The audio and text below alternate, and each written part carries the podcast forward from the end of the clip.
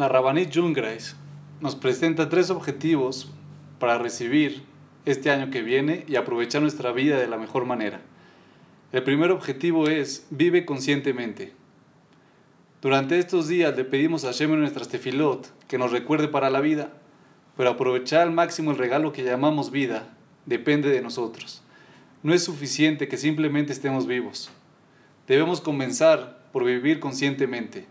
Desperdiciamos muchas horas de nuestra vida y no nos damos cuenta de ello sino hasta que es demasiado tarde. Nos fue dado tiempo, pero ¿a cuántas personas no les gustaría volver el tiempo atrás y tener más tiempo para estudiar, para reír, para pasar con su familia, para ayudar? Comienza cada día sabiendo el potencial que tienes a tu disposición Aprende a estar consciente de los pequeños momentos que pueden transformar tus relaciones. En lugar de jugar con tu teléfono cuando estás en tu casa, apágalo, déjalo a un lado, voltea a ver a la familia que te rodea y todas las bendiciones que tienes. Cuando llegues en la noche, no solamente le preguntes a tus hijos si hicieron la tarea para luego decirles que se vayan a la cama. Dales un abrazo, un beso, platica con ellos y dales tiempo de calidad.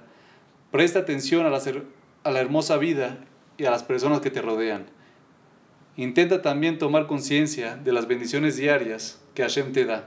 Con el pasar del tiempo, dejamos de pensar en cada suspiro que damos, en cada paso.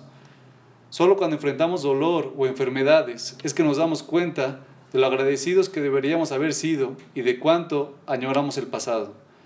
Todos los días encontramos milagros en nuestras vidas. Tenemos personas a quienes amar.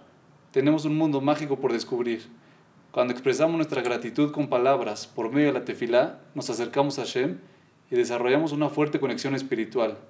Ser amables con quienes nos rodean nos ayuda a evitar dar la vida por sentado. Vivimos más felices, más alegres y cumplimos nuestro deseo de aprovechar cada día al máximo. El segundo objetivo que nos presenta es libérate. Llenamos nuestro corazón con rencor, recordando heridas que en ocasiones pueden tener hasta varios años.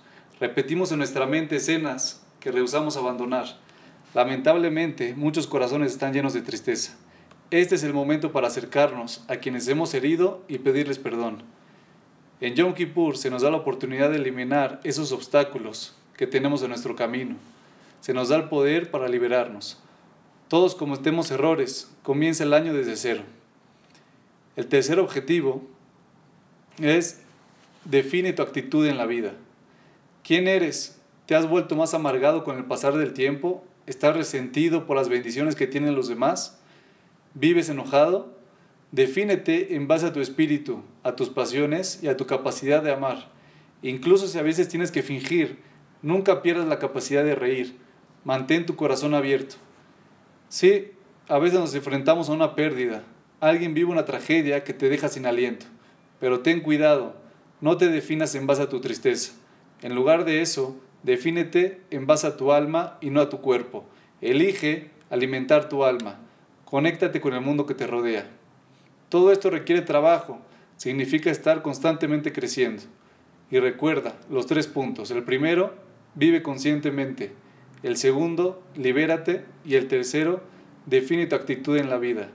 Tenemos la capacidad para transformar nuestras vidas. Fijar objetivos espirituales es el primer paso.